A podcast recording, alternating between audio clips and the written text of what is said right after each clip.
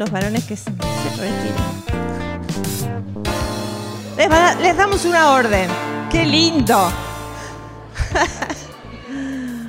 bueno. Y le voy a pedir a...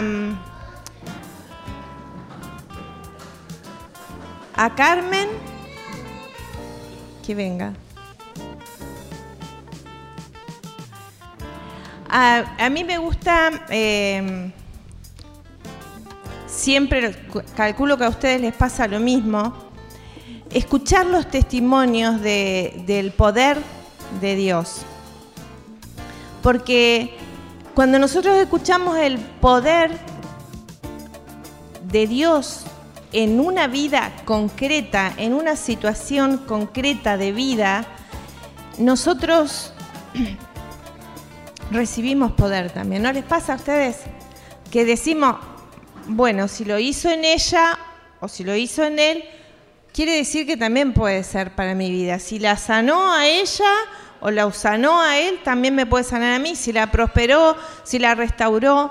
Entonces, eh, siempre, nosotros en la comunidad tenemos muchísimos testimonios y bueno, eh, compartir con ustedes esos testimonios sabemos que es eh, de muchísima gracia. Es, Carmen, vení.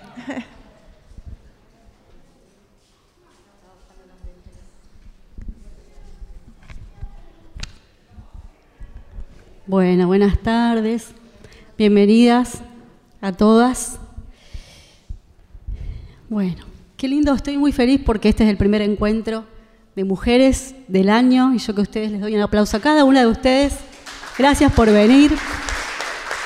Es importante que estemos acá porque Dios nos quiere bendecir, quiere sacar mujeres nuevas desde aquí. Es importante que escuchemos y estemos atentas a todo lo que, lo que Dios quiere para cada una de nosotras.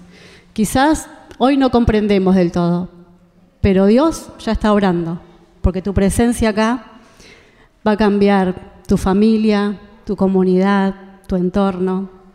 Así que bueno, quería ser muy concreta con el testimonio porque es mucho. Entonces fui escribiendo para también darle lugar a los demás testimonios de mis hermanas. Bueno, eh, me presento, mi nombre es Carmen, tengo 46 años, soy soltera, eh, tengo una hija de 26, casada con Brian. Eh, bueno, y después, bueno, tengo mi mamá que también asiste a la asamblea, mi hermana Carolina, eh, bueno, algunos hermanos que también, perdón, mis hermanos que algunas veces han asistido con intermitencias, también Nicolás y Karina, que algunas veces también estuvieron aquí en la comunidad. así que bueno, quería presentar a mi familia primeramente, porque bueno, nosotros venimos Em, de mujeres en la familia, eh, no mujeres fuertes, sino eh, hablo de mis abuelas ¿no? y de las herencias que, bueno, que nos han dejado, em, donde tuvieron que luchar, pelear, em, salir adelante, eh, también siendo madres solteras y llevando adelante su casa, su familia. Y bueno, y en este caso eh, también eh, hago una salvedad de mi mamá fue, mi mamá y mi papá se casaron y después de 33 años de matrimonio, eh, bueno, mi papá decide dejar mi familia, dejarnos a todas, la familia, irse a otro lugar a vivir con otra persona. Y bueno, y desde ahí nosotros empezamos, a raíz de que mi mamá conoció el camino de Dios, cada uno de sus hijos empezó a asistir al grupo de oración. Y mm, em, cuando mm, tuvimos muchas tormentas, muchas decisiones difíciles, muchas dificultades, eh, en el tiempo que, bueno, que mi padre nos, nos abandonó, em, no fue fácil, pero sí nos tomamos una promesa muy importante que el Señor se lo hizo primeramente eh, a mi mamá y después cuando todos empezamos, cada uno de sus hijos empezamos el camino de Dios y habíamos ido a retiros, a encuentros de mujeres que no dejábamos de asistir a ni uno. Eh, por eso es importante que estén acá. Eh, en Jeremías el Señor nos prometía que Él con cada uno de nosotros, con nuestra familia, quería, eh, no quería calamidades, Él quería, no quería desgracias, Él quería un camino lleno de bendiciones. Él quería salvar esta familia que hoy está y que estamos aquí presentes porque el Señor empezó a orar con una de ellas. Bastó una persona, una mujer de la familia, que decidiera decir sí al Señor para que después sigamos sus hijas, sus nietos, y prontamente calculo que un nieto mío. es mi deseo del 2022. Eh, bueno, y, y, eso es lo que Dios hace, ¿no? Toma a uno de nosotros, de nosotras, para que la familia entera se salve. Porque eso es lo que Él quiere para cada una de nosotros. Y esa es la buena noticia que quería darles. Eh, bueno, y a todo esto también eh, yo les quería decir que no dejamos, eh, no dejamos de asistir a reuniones de mujeres, a, encuentros, a, retiros y, a todo lo que la asamblea nos iba ofreciendo. También después teníamos grupos, el grupo de servidores, que fue donde nos fuimos formando y fuimos tomando herramientas para poder ser levantadas. Porque, mm, y bueno, en mi caso personal, la transformación fue empezar a, mm, bueno, a hablar con, algunos hermanos de la comunidad pastoreada y después también con René y José para ser, bueno, en mi caso eh, particular, para ser libre de vicios, para eh, tenía enfermedades como endometriosis, estreptococos, anginas recurrentes. Cada 30 días eh, yo me enfermaba. Bueno, tenía un problema en la cervical, donde, bueno, gracias, por gracia de Dios fue cuando yo me encontré con Cristo y no, no me operaron, porque tenía un diagnóstico donde la operación me llevaba, digamos, que podía quedar sin movilidad, sin movimiento motriz por el tema de que eh, la lesión estaba muy cerca de la médula. En ese tiempo fue cuando yo empecé, a conocer a Dios y yo le dije sí a Cristo y, le dije que no quería, que quería que me salvara, que yo no quería eso para mi vida. Y fue así como empecé un camino de, liberación, de sanación. Eh, y después también en un momento muy, muy particular de mi vida, eh, en un momento que hablamos con René y José, en una situación muy fea, eh, le empecé a decir, empecé a hablar con, con ellos, porque realmente, bueno, tenía algunas dificultades, que no, no vamos a desarrollar todo el tema, pero sí le dije eh, a René y a José que estaba harta, harta, harta de vivir mal, de que muchas cosas me estaban pasando y que se empezaban a reiterar, estaba harta de que algunas situaciones se volvían a repetir en mi vida. Y le dije, no sé cómo tengo que hacer, no sé cómo voy a hacer, pero te pido que me ayudes, porque si ustedes son mis padres espirituales, no quiero vivir más esta situación. No lo quiero vivir solo por mí, sino por toda mi descendencia. Estoy harta de vivir así. Y bueno, fue así como empezamos a trabajar. Eh, así que, bueno, eh, yo les quería comentar después de eso también eh, las herramientas que nosotros tenemos que ir tomando principalmente de la palabra de Dios. Y tenemos muchas mujeres en, la Biblia, eh, bueno, Ruth, Esther, yo me anoté de las que me han tocado mi corazón, ¿no? Eh, donde Dios nos habla, por ejemplo en Ruth 3.11, donde dice, donde Dios nos dice adelante mujer extraordinaria, o donde en otra, en otras, eh, en otra Biblia nos dice adelante mujer valiente, mujer, mujer valiosa, sí. Eh, porque eh, sí, estamos, como estamos filmando. Yo quería que vos compartieras este, este momento que vos dijiste, estoy harta. Eh, ¿Qué fue lo que vos eh, sentiste que en tu vida, porque esto yo sé que a muchas mujeres de las que estamos acá y de las que nos están escuchando, puede servirle mucho para, para hacer un antes y un después en su vida? ¿Qué fue lo que vos dijiste que erradicabas para siempre de tu vida? Bueno, eh, había empezado... ¿Lo digo? ¿Eh? ¿Lo digo?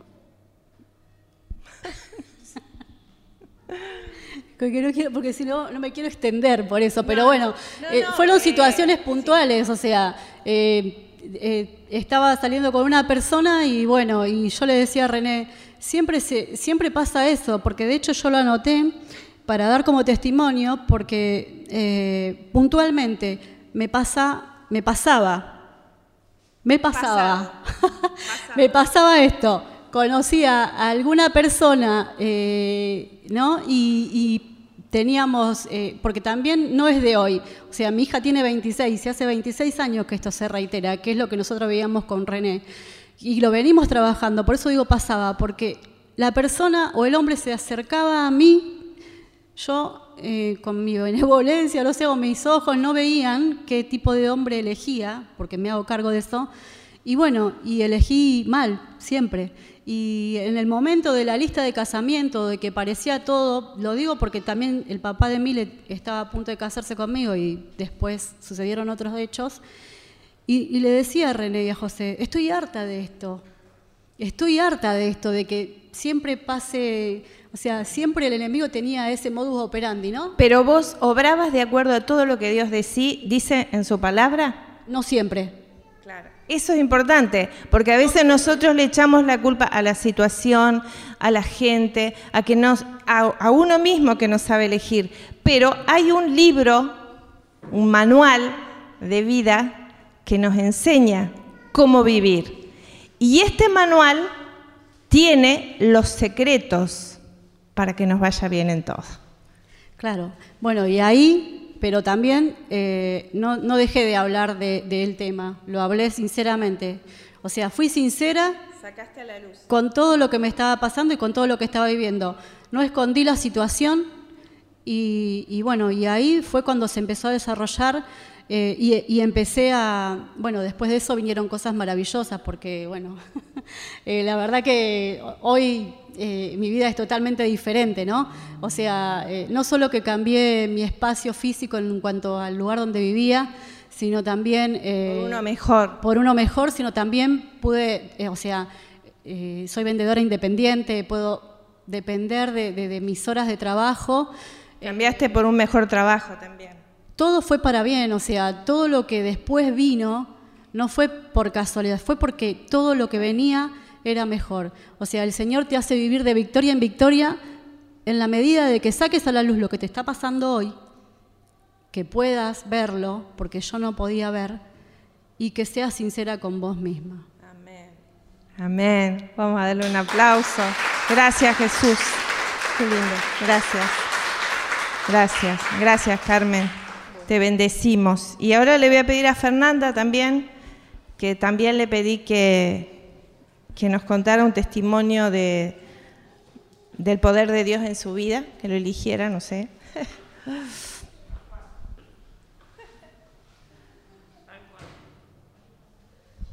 Bueno, tal cual, Ana. Tienes que ponerte acá. Ah, bueno. Nos van a filmar. Eh, bueno. Para los que no saben, Fernanda es mi hija mayor. Creo que todos saben ya igual. Pero, pero los que están mirando, no. Después le voy a decir al editor que esta parte... No me gustan tanto las cámaras. Bueno, no quiero ser famosa como Susana dijo una vez. Bueno, tal cual. Bueno, eh, ayer me dijo mi mamá, ¿querés dar testimonio de lo que Dios hizo en tu vida? Pero bueno, la verdad que esta mañana me puse a, hacer una lista, me la olvidé, pero bueno. Eh, y empecé, o sea, siempre Dios me sorprendió. ¿A quién no? Dios nos ha sorprendido, por eso estamos acá, porque... Pero bueno, en principio lo que yo me acuerdo, lo, primero que le pedí fue en un colectivo de séptimo grado yendo a Santa Fe, volviendo de Santa Fe, que nos habían dado una estampita de la Virgen. En ese momento mi papá era ateo, mi mamá iba a misa y mi papá en la iglesia de Lourdes. Y mi papá la esperaba afuera toda la misa. Eh, y bueno, nosotros entrábamos, salíamos. Y yo sabía que, la fe estaba bien, pero en mi familia no se vivía nada más que ir a misa eh, algún domingo. Y le pedí a esa estampita y lo escribí que eh, mi papá tuviera fe. Algo que era imposible porque eran charlas de discutir que Dios existe, que Dios no existe, yo me acuerdo. Mi papá era ateo, ateo ateo del que vos decís, este no se convierte nunca más. Y bueno, y, se convirtió. Em, esa fue la, como la primera, el primer signo que, que vimos, que vi yo en mi vida. O sea, responder de Dios a mí, a mi pedido. Después em, estábamos, siempre ellos alquilaron durante 20 años eh, y bueno, en un momento empezamos a pedir la casa propia, la casa propia. Y me acuerdo que estábamos buscando casas en el auto y mi mamá dijo, bueno, ustedes piden al Señor cómo quieren la casa. Porque Dios es Dios de dioses, Dios es dueño de todas las casas y Él nos puede dar la casa como nosotros querramos. Yo me acuerdo estábamos buscando casa con un crédito en su momento de 25 mil pesos, me acuerdo del importe, y las casas que veíamos por esa, íbamos todos a ver las casas. Eh, ellos, yo tenía 15, eh, bueno, Bruno 10 y Marianela 5. Em, y las casas eran chiquitas, todas con llena de humedad, eh, barrios espantosos, porque eran barrios feos, inseguros. Bueno, entonces digo, bueno, sí, se puede pedir lo que uno quiere. Yo voy a pedir una casa, dije, con patio, con dos pinos, con dos habitaciones, eh, para un lugar para guardar el auto, me acuerdo que... Bueno, yo no, sé si vos me escuchaste o no, no me acuerdo, o lo dije para mi interior, pero me acuerdo dos pinos, porque yo me acuerdo cuando éramos chicos íbamos a la playa y ahí los pinos a mí era como el árbol más hermoso, ese olor a pino que, bueno. Y nos fuimos a vivir a una casa que tenía patio dos pinos, dos, habitaciones. Entonces, o sea, para mí cuando yo vi los dos pinos dije, wow, realmente, Dios, o sea, en ese detalle, después los dos pinos, uno se cayó por una tormenta y otro lo sacamos, pero eh, esos dos pinos estuvieron en ese momento eh, como signo de Dios, así, vos me pedís, vos lo tenés. Después, em, también yo me puse novio con Martina a los 28 años después de haber tenido solo un novio de 15 días, eh, a los 15 años, que aparte venía a visitarme y yo le decía, mamá, a las 7 de la tarde, decirle que me fui a dormir. y después, las parejas que tuve eran, o sea, eh, nada, no, no, llegaban, no llegaban a nada, porque, bueno, no era lo que Dios quería para mi vida. Y todo el mundo me decía, pero ¿cómo puede ser con 28 años que no hayas tenido novio? Que sí, tuve uno a los 15, decía yo. Y, bueno, y yo me acuerdo que hice una lista, porque acá la consejera me dijo, hace una lista de cómo querés el esposo. Entonces hice la lista, hasta, o sea, puse todo eh, físicamente, cómo quería que fuera. Eh, y bueno, y llegó así. Este, me acuerdo que, bueno, obviamente que soy una persona de fe. Cuando me puse novio con Martín, él decía que era ateo, que le duró un mes. Con Anaria le poníamos los, los cassettes, porque en ese momento en el Renault 12 de Martín Valverde. Y bueno, este, ahí está sirviendo, señor. Eh, Después, em, bueno, yo me acuerdo que, bueno, anteriormente a Martín me acuerdo que le había pedido al Señor tener un auto, yo me acuerdo que iba en los colectivos y decía, Señor, quiero un auto, y miraba los autos, aunque sea como ese, aunque sea como ese, decía. Y bueno, mi primer auto fue un Renault 9 que me lo compré con un préstamo que me dieron de la empresa donde trabajaba, del laboratorio donde trabajaba, y lo fui pagando, me lo descontaban del sueldo, y ahí tuve mi primer auto Después con Martín, cuando estábamos casados, bueno, pedíamos poder tener nuestra casa propia, eh, que también, todas las cosas, que, yo le, digo como se dieron, pero para mi mentalidad eran imposibles, eran imposibles por, o sea, una casa propia sin plata, con deudas, ¿cómo, cómo la tenés?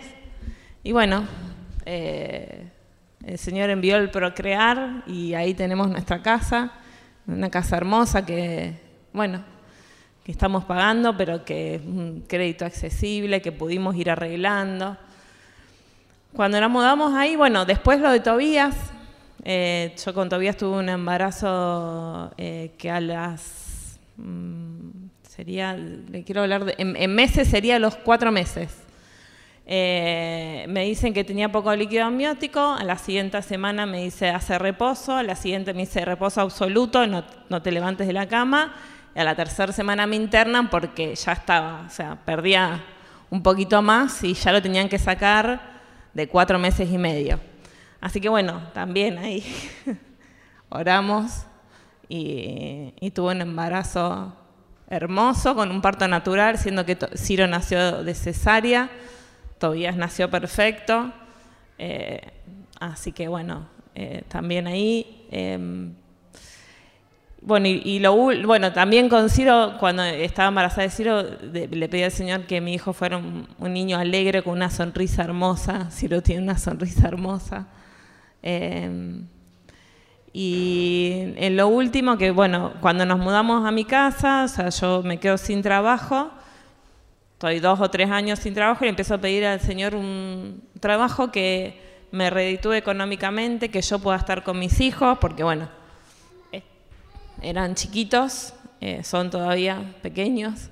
Y bueno, el Señor me abrió las puertas para, para tener el trabajo que tengo hoy, que es manicura, maquilladora y bueno, este es otra cosa por la que también doy gracias al Señor que, que siempre eh, me escuchó en las pequeñas cosas y en las grandes cosas. Y a veces digo, ¿por qué no me animo a pedir más? Pero bueno, estamos ahí. Para que lo tengas en cuenta. Muchas gracias. Vamos a, darle un aplauso.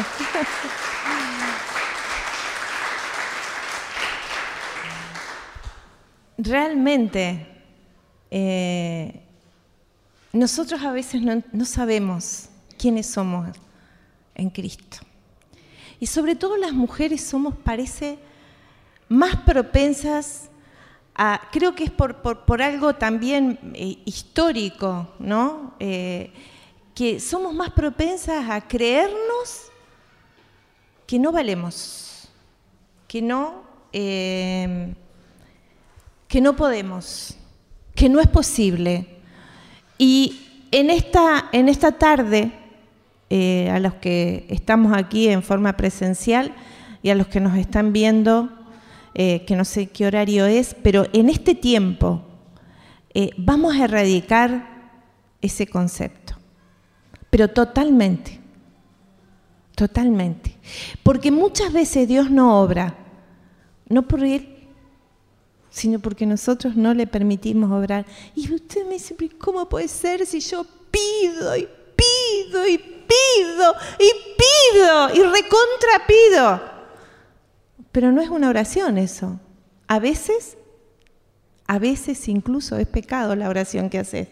Porque si estás desconfiando del creador de todas las galaxias, del creador del cielo y de la tierra, de lo visible y de lo invisible, ¿o acaso vos y yo le pedimos a Dios vivir? ¿Quién de nosotros dijo, quiero ser una persona? No, somos un milagro. Somos el milagro más grande de la creación, del genio más grande de la creación. del dueño del oro y de la plata. Yo me acuerdo que le decía eso a, Fernanda eh, y a mis hijos, ustedes pidan, porque ¿por qué le vamos a poner límites? El límite está en nosotros, únicamente. Y nosotros tenemos que erradicar esta falsa identidad que el enemigo nos trae, de desgraciadita, pobrecita, mujercita, chiquitita. No, somos criaturas hechas por el Todopoderoso, pensadas, soñadas por Él. Y nuestra identidad es maravillosa. Miren, eh, tenemos que trabajarnos mucho en esto, porque este es el principio de grandes bendiciones. Y a uno a veces puede caer y decir, ay, pero yo me conformo con lo que tengo, porque yo, yo, tengo mi casita, tengo mi trabajito, tengo mi bicicletita o, mi autito y, ya está, ¿para qué más? Ese es, yo decía el jueves pasado, ese es un pensamiento absolutamente egocéntrico y egoísta. Porque qué mejor que los cristianos, los católicos, tengamos mucho para poder dar mucho. Si vos eh, estás en la ruina económica o en la ruina emocional o en la ruina física, no vas a poder dar de la misma forma que si estás fuerte, si sos próspero, si tenés entendimiento, si tenés luz, si tenés, eh, si sos, sos sal y sos luz para el mundo. Y no se trata de ser vanidoso ni de ser soberbio, sino de ser sal y luz. ¿Eh? Entonces, cuanto más bendición tengamos, más podemos bendecir. Bendecidos para bendecir. Bendecidas para bendecir. Repetilo eso. Bendecidas para bendecir. ¿eh? Y eh, miren lo que dice la, primera carta de Pedro, capítulo 2, versículo 9. No, esto, porque uno dice, ay, sí, René nos está hablando de que tenemos que ser bendecidos y, vamos a ver lo que dice la palabra, porque no es lo que digo yo o lo que dice un libro o lo que dice el, el pensamiento de moda del mundo. Porque el pensamiento de moda del mundo puede decir muchas cosas que son bien contrarias a la verdad y que pueden estar frenándote las grandes bendiciones que Dios quiere para darte porque vos estás de acuerdo con algo que es una mentira y que te va a traer maldición en vez de bendición. Como nos contaba Carmen tan claramente. Ella no entendía, dijo en un momento, yo no entendía hasta que vi. Cuando uno ve cuando uno ve, ve. Por eso una de las oraciones que yo continuamente hago para mi vida es, abre mis ojos, Señor. Abre mis ojos del entendimiento espiritual. Abre mis oídos para que yo vea y para que yo pueda escuchar lo que vos me querés decir. No lo que te dicen las corrientes del mundo o, o las o también las corrientes familiares que nos llegan, porque a veces tenemos pensamientos y, cosas que nos llegan de nuestra familia, de nuestras generaciones. Si eh, en tu familia siempre fuiste pobre, siempre fueron pobres, ese pensamiento recurrente de que no se puede, de que no, de que está bien, de que ya llegaste a un límite, de que ya estás aquí, eso es como, como un mandato familiar. Hasta aquí nomás, hasta aquí. Y eso es una mentira del enemigo.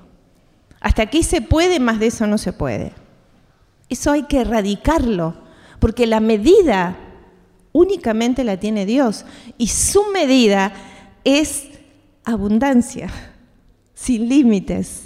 En todo. Cuando digo abundancia sin límites, no estoy hablando solo de lo, de lo económico, sino de todo. Una familia maravillosa, una salud perfecta, porque todos nos vamos a ir de esta tierra, pero no tenemos por qué pasar por enfermedades. O si pasamos por enfermedades, pasamos, como dice el Salmo, paso por oscuras quebradas, pero no me voy a quedar en la oscura quebrada, paso. Entonces, miren lo que dice la primera de Pedro. Pero ustedes, ¿quiénes? Estoy incluida, decía, estoy incluida. Se están refiriendo a mí. Pero ustedes son una raza elegida un reino de sacerdotes, una nación consagrada, un pueblo que Dios hizo suyo para proclamar sus maravillas. A Dios le encanta hacerte milagros. ¿Por qué? Porque los contás. Ahora, si vos recibís un milagro y te quedás calladito a la boca y dices, no, no lo cuento porque me da vergüenza, acá en, este lugar nadie cree, yo no voy a estar diciendo. No, tenés que contar las maravillas. El otro día vino un chico a arreglar un aire acondicionado a casa, hace esta semana pasada. y estábamos ahí que, y me dice, qué linda casa. Trácate, dije yo. Acá está mi oportunidad. Esto es un milagro de Dios, le digo yo. Ah, sí, ¿por qué? Y ahí empecé y le conté toda la historia, todo el testimonio le conté ahí. Y se quedó escuchando. Dice, yo iba a la Pompeya antes, me dice. Capaz que me está viendo, ojalá, ojalá, porque ya le mandé los videos también. Porque uno tiene que estar anunciando lo que es bueno sin vergüenza, con alegría.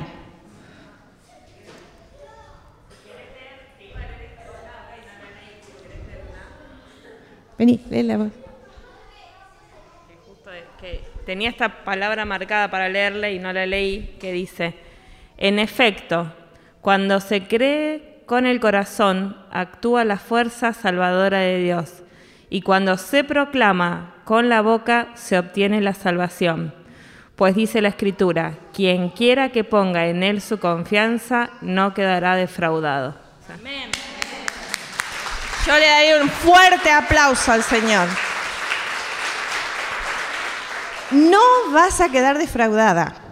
Decí, no voy a quedar defraudada. Ahora te tenés que... Romanos 10, del 10 al 12, es la cita bíblica.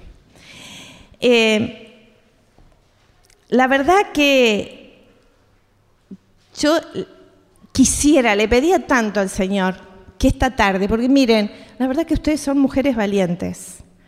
Estamos en medio de una situación difícil, de pandemia, hace calor, es sábado y ustedes están acá. Un aplauso para estas mujeres valientes. realmente. Y miren, eh, un aplauso para Melina que vino de sus vacaciones a servir al Señor. Sí, sí. Dejó su lugar de vacaciones y se vino y después se, vuelve de nuevo. Eh, entonces, em, no sos, volvemos a esto, no sos una pobrecita desgraciada, ni una eh, inútil, ni una... Eh, ¿Cuántas cosas les han dicho a ustedes? A ver, ayúdenme, algunas de ustedes. Les han dicho, las han marcado negativamente. ¿Con qué palabras? Inservible. ¿Cómo? Estúpida. ¿Qué más por ahí?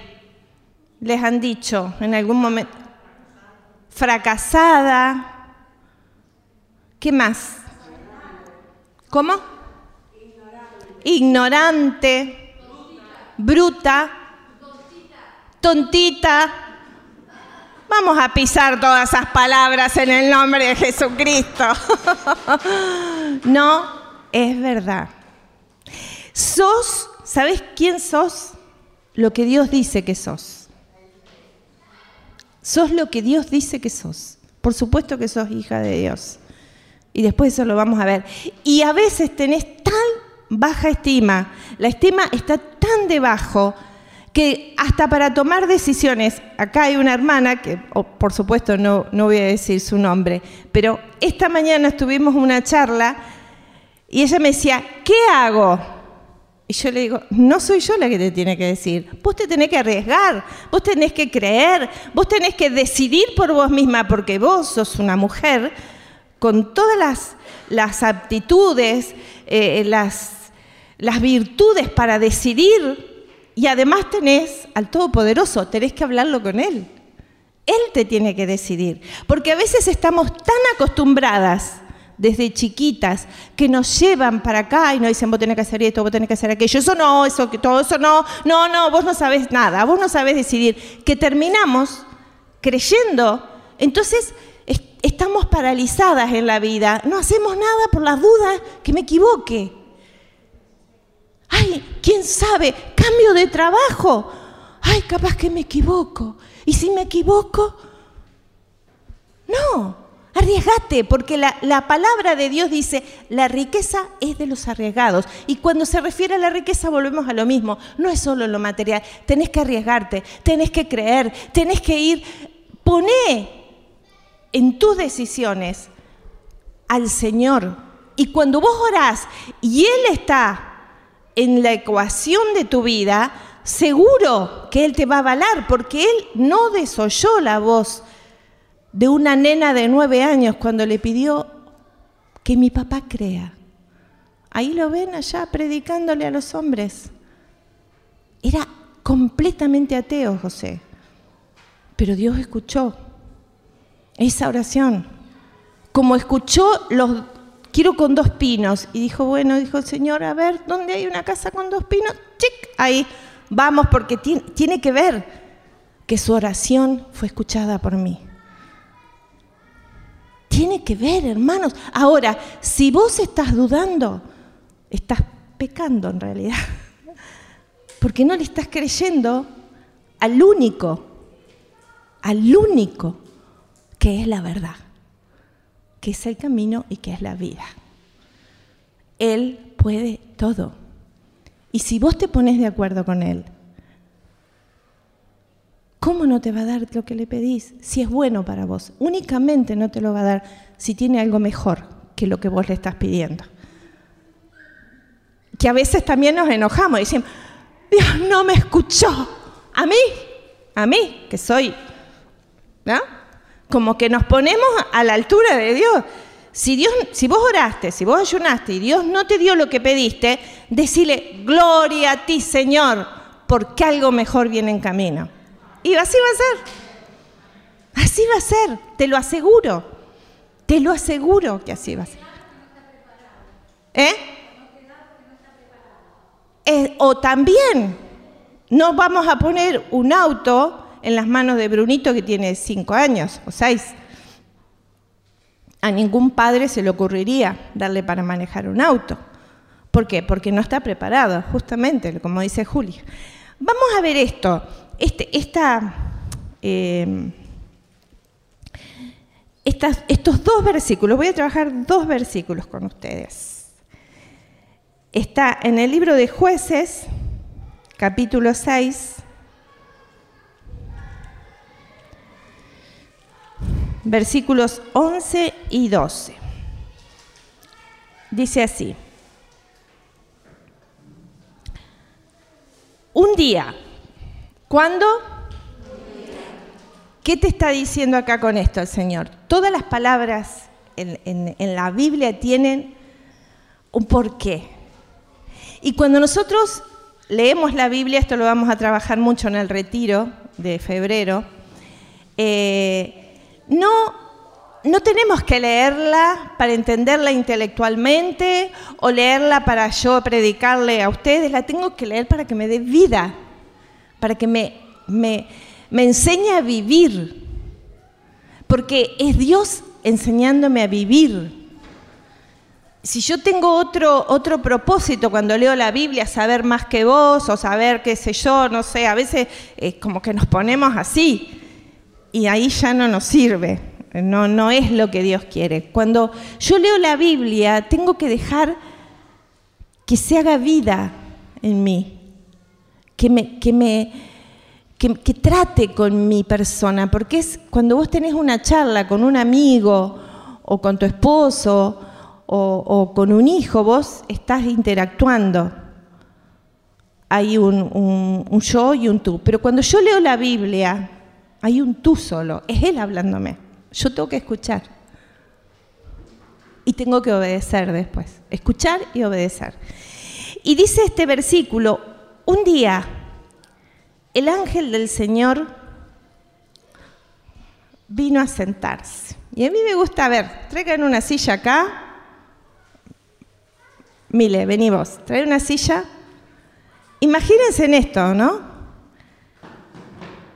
El ángel del Señor, vení, Mile, vino a sentarse. Espera, y ponela para acá, así. Es como que vino a sentarse a hablar conmigo. ¿Se dan cuenta lo que eso significa? Asentarse el ángel del Señor. Ahí, a tener una charla conmigo. Muchas gracias. Después vamos a tener la charla. eh, dice, bajo el terebinto de Ofrá que pertenecía a Joás de Abieser bajo un árbol, bajo la sombra de un árbol. Y esto, vamos a ver el entorno que estaba viviendo Gedeón. Gedeón era el más humilde, de la tribu más humilde de Israel y el más chico, el más pequeño. Y estaba con muchísimo miedo porque los estaban robando todo el tiempo ¿A quiénes, ¿A han robado alguna vez? Bueno, creo que todos en algún momento.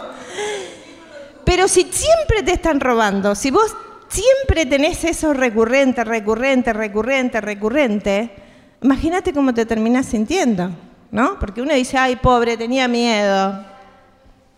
Pero tenía miedo porque era continuo. Los, los, los madianitas olían a cosecha y venían enseguida con todo su ejército, desbastaban toda la cosecha y el pueblo de Israel que trabajó todo un año para tener esa cosecha se quedaba como que si hubiera estado sin trabajar. Es duro. Y un año tras otro año, tras otro año. Entonces Gedeón estaba escondido en una cueva. Como a veces nosotros nos ponemos, nos escondemos en nuestras cuevas de incertidumbre, de miedos, de, desvalorización, de, tantas cosas que nos pasan. Porque eh, también a veces, eh, no, como mamás, a veces es difícil para, para las mamás educar a sus hijos adolescentes, no ponen límites, porque como dicen, ay, vos sos una ridícula, vos sos una antigua, vos sos esto, vos sos lo otro, entonces la madre se va ahí metiendo en una cueva y ya no tiene autoridad, cuando en realidad tiene que tener autoridad. Decirle a, la que tenés al lado, tenés que tener autoridad en el Señor. O también te puede pasar con los esposos no sé, tu esposo sale todas las noches y dice, ay, pero qué, qué celosa, qué antiguo. No, vos te tenés que quedar acá. No tenés que salir todas las noches. Porque estamos casados, eso era en otra época. y así tantas cosas, ¿no? Que nos vamos quedando con los códigos del mundo, errados, equivocados. ¿eh? O familias que tienen códigos equivocados, familias que funcionan tipo clan se mueven todos juntos para acá, se mueven todos juntos para allá, se mueven todos juntos para acá. Y parece que si no vas así en esa dirección con todos pegados, no es familia. Y eso es un error, porque una familia no tiene que ser un pegote, tienen que estar unidos por el amor, por el respeto. ¿Eh? A mí me encanta que mis hijos vengan a casa a comer los domingos. También hay domingos que me gusta estar sola con José. Pero siempre que los invito, eh, Fernanda es testigo, están invitados, pero no presionados. Si vienen, gloria a Dios, y si no vienen, gloria a Dios también. Porque uno tiene que ser libre. O, familias que hacen la casa, ella, eh, los padres viven abajo, un hijo vive arriba, otro al costado, otro al fondo, otro acá, porque no tienen plata. No, tenemos que ser libres. Y si vos hiciste tu familia y fuiste maduro para eso, también tenés que ser maduro para sostener lo que vas generando, ¿o no? ¿Verdad que sí? Bueno, denle un aplauso al Señor por todas las mujeres que nos estamos liberando ahora. Hay algunas que aplauden así, así, así. bueno, y Gedeón, versículo 11, vino el Señor a sentarse con él. Su hijo Gedeón estaba desgranando el trigo en el lagar donde se pisan las uvas para que no se enteraran los madianitas. El ángel del Señor se le apareció, miren esto, y le dijo, el Señor está contigo, valiente guerrero. Y uno dice, ¿cómo puede ser que el Señor esté con él si está en peligro de robo continuo y de asalto y de muerte? ¿Y cómo me puede decir valiente si estoy escondido por el terror, el pánico y el miedo que estoy teniendo? ¿Qué está haciendo? ¿Qué es esto? ¿Qué es esto? ¿Qué está pasando acá con este versículo? Y em, Dios le está diciendo, vos Dios no sos la ideología de turno, no sos. Tu identidad no es tus circunstancias. Repetí, mi identidad no es mi circunstancia. Mi identidad no es la ideología de turno. Porque la ideología de turno te hace ser una mujer diferente. Miren, si uno mira las fotos en Instagram o de WhatsApp, las boquitas así, ¿por qué? Porque todas lo hacen. Pero te has puesto a pensar si queda lindo o queda feo eso. Bueno, no me animé a tanto a decir, pero pensá, ¿por qué lo hago? Porque todas lo hacen. Porque es moda. ¿O por qué tengo que estar mostrando absolutamente todo lo que hago en Instagram? Que fui, que fui al baño, la foto. Estoy entrando al baño. Momentito. Voy allá, acá. Voy de vacaciones, todo el mundo tiene que saber que fui de vacaciones. Todo el mundo tiene que conocer que yo, eh, no sé, vine acá al grupo. Es como que, pero no tengo que estar contándole. ¿Por qué tengo esa necesidad de estar contando, contando, contando? Porque eso te cansa, te agota, porque no te deja vivir, no te deja tener intimidad. Es como, porque es la ideología de turno. Miren, mi abuela, mi abuela Narda, cuando en mi casa apareció el teléfono, que era el teléfono que hacía un ring, qué sé yo, una vez le digo, abuela, atendé vos. No, mija querida, no, no, no, no, yo eso no lo... Me acuerdo, ¿no? Hemos avanzado tan rápido, tan rápido en las comunicaciones, que no hemos tenido tiempo de pensar, ¿esto me hace bien? ¿Esto lo tengo que incorporar a mi vida? El celular ¿Es un integrante más de mi familia? que de repente si me lo olvido es como si perdiera un hijo. me olvidé el celular. Oh, hoy, hoy me olvidé del celular. Y pensaba eso. Bueno, tranquila, René. Estás con tu esposo. Estás con tu esposo a tu lado. Vamos bien. Pero nos pasa o no. ¿No les pasa a ustedes que yo, ay, no sé, celular? Yo me subo al auto y digo, este no traje celular.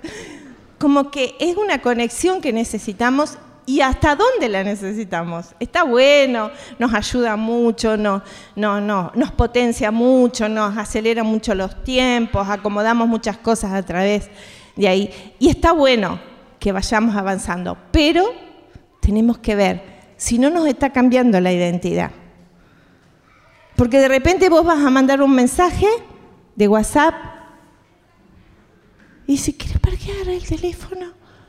¿Qué era lo que iba a hacer? Porque estás en, estás en el más allá.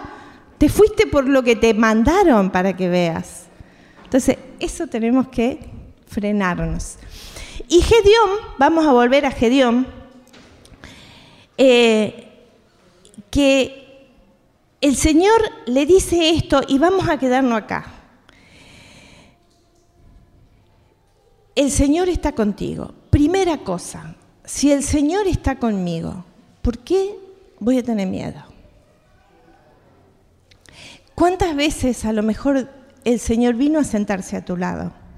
A decirte, yo estoy con vos, no estás sola, no estás sola mujer, yo estoy contigo, pero no lo puedes ver, porque estás tan estresada, tan salida de, de cuadro tan desviada con tus ejes que no ves que Dios está contigo.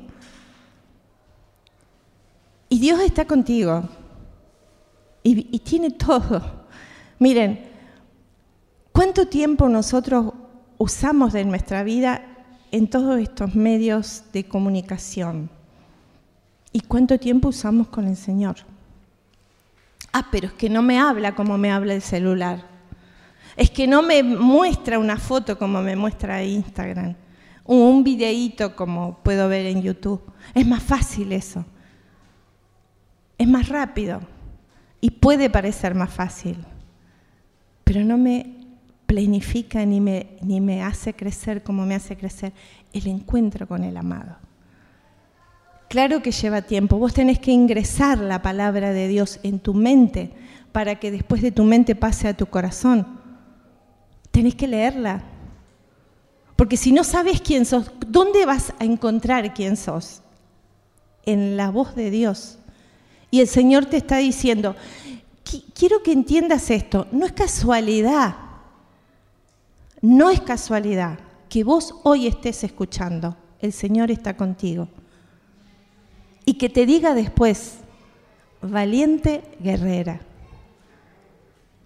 Y digo guerrera porque esto, acá estamos todas mujeres, pero si hay algún varón escuchando, va el guerrero para vos.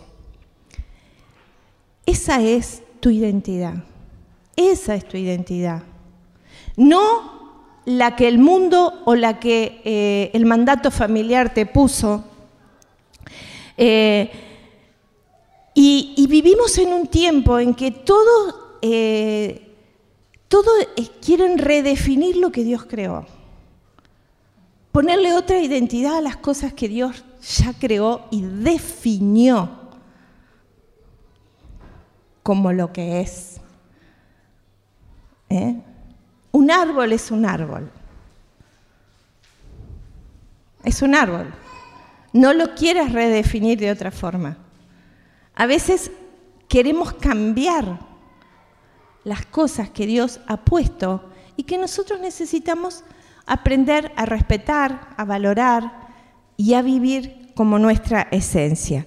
Si, si en este momento yo pudiera lograr que cambies tu perspectiva, tu, alineamiento con la mentira que te ha estado definiendo mal, eh, eh, los madianitas tenían desgastado al pueblo de Dios.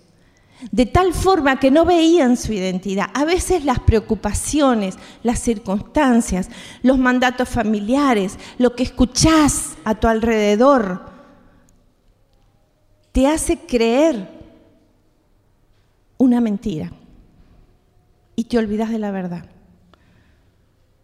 Te olvidas de la verdad, te olvidas de la esencia, te olvidas de lo valioso, de lo primero.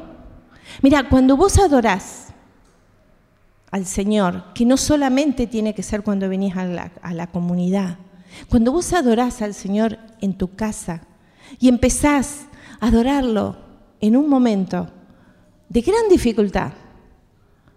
Dios, miren, una vez habíamos ido a Uruguay nosotros y, en esa casa que Fernanda contó, eh, recién le habíamos comprado, estaba bastante eh, necesitada de, protección, diríamos. ¿no? Entonces nos fuimos a Uruguay, entraron a robarnos y Fernanda se había comprado su primer computadora con muchísimo sacrificio porque era su primer sueldo y había puesto todo su sueldo porque era una oportunidad, una, amiga que, que, se iba del país, la vendían, bueno. Ella estaba contentísima. Y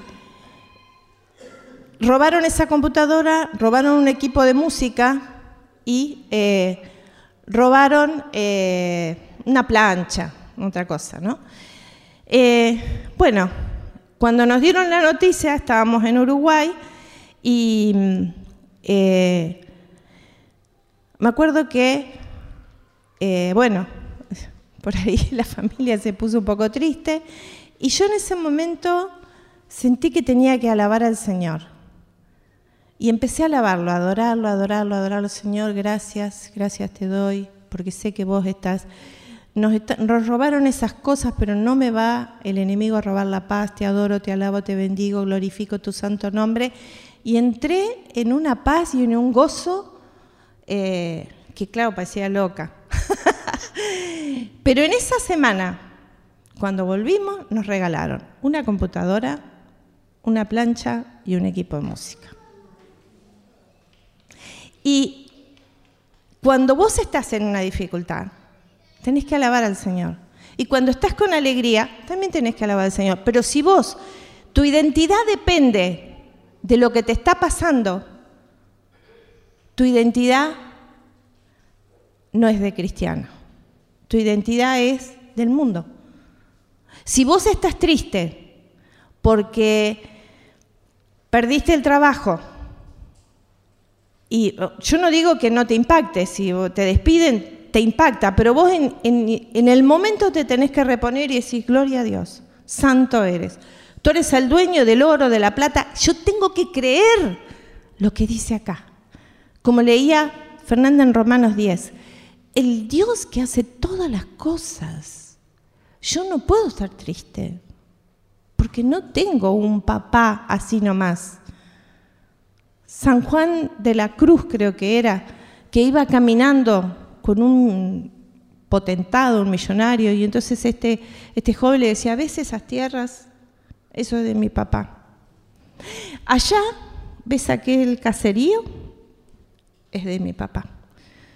Y allá, y así seguía diciéndole. Entonces San Juan de la Cruz le dice, qué bien, ¿ves esas estrellas? Son de mi papá. ¿Ves ese mar? Son de mi papá. Es que es así. Es así. Y a veces nosotros andamos tristones porque se nos cayó una uña. No sé, ¿quién se pone triste cuando se corta las uñas? Un poco esa imagen. Perdí no, no perdiste nada, porque tenés al Dios, como dice David, David dice en, un salmo, que no me falte tu Santo Espíritu. Eso es lo que no tenemos que perder. Eso es lo que no tenemos que perder. Tu identidad, mujer, si vos salís de acá entendiendo quién sos, yo te aseguro en el nombre de Jesucristo que la tristeza no va a entrar en tu vida te lo aseguro.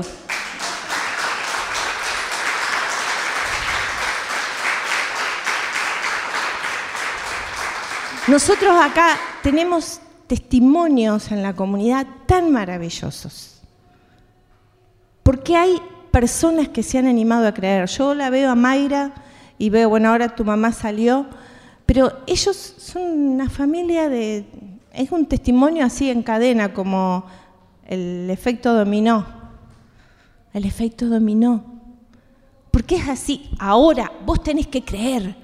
Y vos decís, en mi casa no se convierte nadie, pero a lo mejor la que no te convertís sos vos. A lo mejor la que no sos... Porque no es yo digo Dios, Dios, Dios, Dios, Dios. No, yo muestro. Muestro a Dios. Muestro que es. ¿Cuándo lo muestro? A veces es la dificultad. Y entregar. Porque si vos, mira, si vos sos chismosa, y qué fea la palabra chismosa, pero la verdad que a veces somos chismosos. Se va uno de la familia y quedas hablando del otro. Y viene el otro y se va y quedas hablando de este otro. Es siempre hablando mal de alguien. Y cuando no del esposo, y cuando no del hijo, y cuando no del vecino, no podés esperar bendiciones así, hermano, no, no las vas a tener, porque tu boca está siendo usada para mal. Porque además eso es falta de fe también. Porque si el Señor dice, ama a tu prójimo como a ti mismo, no dice si es bueno, si, si hizo bien las cosas, no, vos lo tenés que amar y entregarle al Señor las cosas que no te gusta del otro. Por supuesto, a veces no nos gustan las cosas, a veces nos lastiman, a veces hay personas que te lastiman. Pero ¿qué tenés que hacer con eso? Ir al Señor a entregárselo al Señor, ahí, al trono, a la cruz, perdón, a la cruz del Señor. Y cuando vos le entregás en la cruz del Señor, esa persona que te hizo mal, el poder de Dios viene a tu vida. Vamos a, a identificarnos. No sé cómo estamos de tiempo. ¿Ya terminaron allá? Ah, bueno, ya está, entonces nos pasamos ya. ¿Eh? Avisales, porque nosotros ya podemos terminar. Eh, yo quisiera que eh, entendieras estas dos... ¿Eh? Ah, bueno, ¿nosotros hacemos grupito o no? No sé si tenemos tiempo. No tenemos tiempo. Bueno, nosotros escuchamos y recibimos y recibimos. Nos hace falta eso, se ve. Eh, nosotros somos de hablar mucho, ellos no hablan casi nunca, así que hablen tranquilo. Nosotras hablamos y hablamos, nos hace falta escuchar, así que se ve que Dios nos, nos trajo para esto hoy. Eh, yo quiero decirte esto, dos cosas. Tenemos que salir de acá con esto bien claro. Dos cosas, decí dos cosas. La primera, ¿Quién es Él? ¿Quién es Dios? Saber quién es Dios. Es el Todopoderoso, es el gran yo soy, es el que te creó, es el, el, eternamente bueno, es el que te provee, es el que te sana, es el que te restaura, es el Todopoderoso. El Shaddai, el Shaddai, el Ayona Adonai. Eso es el Señor, el Todopoderoso, el Grande. Y Él viene a sentarse con vos en esta tarde. Vino a sentarse con... No te vayas creyendo que esto le pasó a Gedeón hace miles de años. No, esto te pasa a vos y a mí hoy, acá. Viniste a un encuentro con el Todopoderoso. No es casualidad que estés escuchando esto es porque Él quiere tener un encuentro con vos. Y lo segundo, lo segundo, ¿quién sos vos? ¿Quién soy yo? ¿Quién soy yo? No soy una desgraciadita, no soy una estúpida, no soy una imbécil, no soy una inservible, soy hija de Dios. Soy sal y luz del mundo. Soy hechura de sus manos. No escuche las voces. Miren, a veces nos dicen, sos la gorda de la familia. No sos la gorda de la familia. Sos la flaca o sos la petiza o sos, no sé, la, la negra, no sé, qué sé yo. Sos hija de Dios. Y todo lo podés, incluso adelgazar, para las que les parece imposible. Todo lo podés en Cristo. Pero cuando Cristo ocupa el lugar que tiene que ocupar en tu vida, ahora si vos a Cristo lo tenés cuarto, quinto, sexto, séptimo lugar, obviamente que no vas a poder todo en Él, porque Él no está todo en vos. Él tiene que estar todo en vos. Ser primero. Ser primero. ¿Y qué es ser primero? Primero. Primero. Y eh, vamos a, hacer un, una oración y ya cerramos y vamos a juntarnos después con, con los varones. Acá vino un varón de fe. Mi nieto Tobías. Bien. Bueno, vamos a ponernos de pie.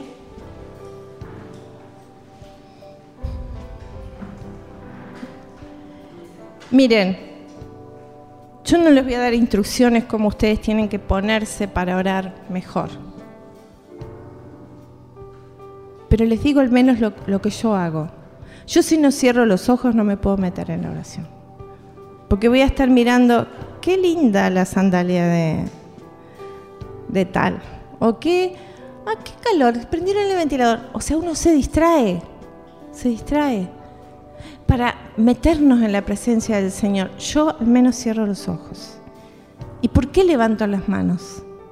Porque rindo todo mi ser a Él todas las cargas que puedo haber traído en esta tarde, en esta noche, todos los pensamientos que rondan en mi cabeza y que están impidiendo esa